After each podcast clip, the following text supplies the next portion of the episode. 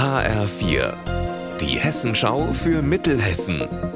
Hier ist das Studio Gießen. Mitty Verrösler, schönen guten Tag. Auch wenn es heute nicht ganz so warm ist und regnet, generell ist es in den letzten Jahren durch den Klimawandel immer heißer und trockener geworden.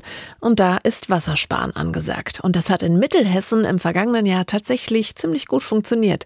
Die Menschen hier haben im Schnitt 115 Liter pro Kopf verbraucht. Das sind zwei Liter Wasser weniger als noch 2021. So steht's in der Wasserbilanz, die das Regierungspräsidium Mittelhessen jetzt veröffentlicht hat.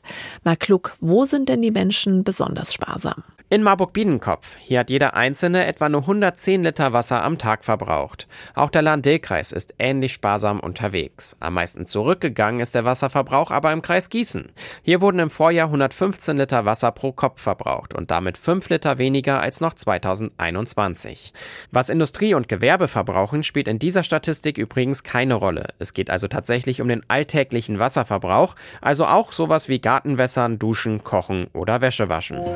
Ob Atelierrundgang oder Geschichtenabend, drei Wochen lang kann jeder und jede an der 46. Marburger Sommerakademie für Darstellende und Bildende Kunst teilnehmen.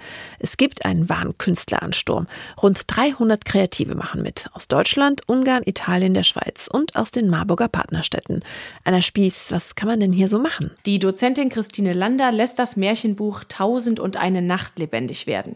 Es gibt Ausstellungen von Porträt- und Aktzeichnungen. Man kann den Künstlerinnen und Künstlern Künstlern in ihren Ateliers über die Schulter schauen und wer will, kann auch selbst künstlerisch aktiv werden. Auszeichnungen für die Studentenwerkmensa in Gießen und in Marburg. Das Essen für die Studierenden an den beiden Universitäten ist von der Tierschutzorganisation Peter als besonders veganfreundlich ausgezeichnet worden.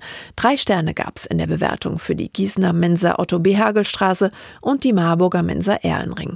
Kriterien sind dabei laut Peter nicht nur das tägliche vegane Angebot, sondern auch zum Beispiel besondere Aktionen rund um vegane Ernährung.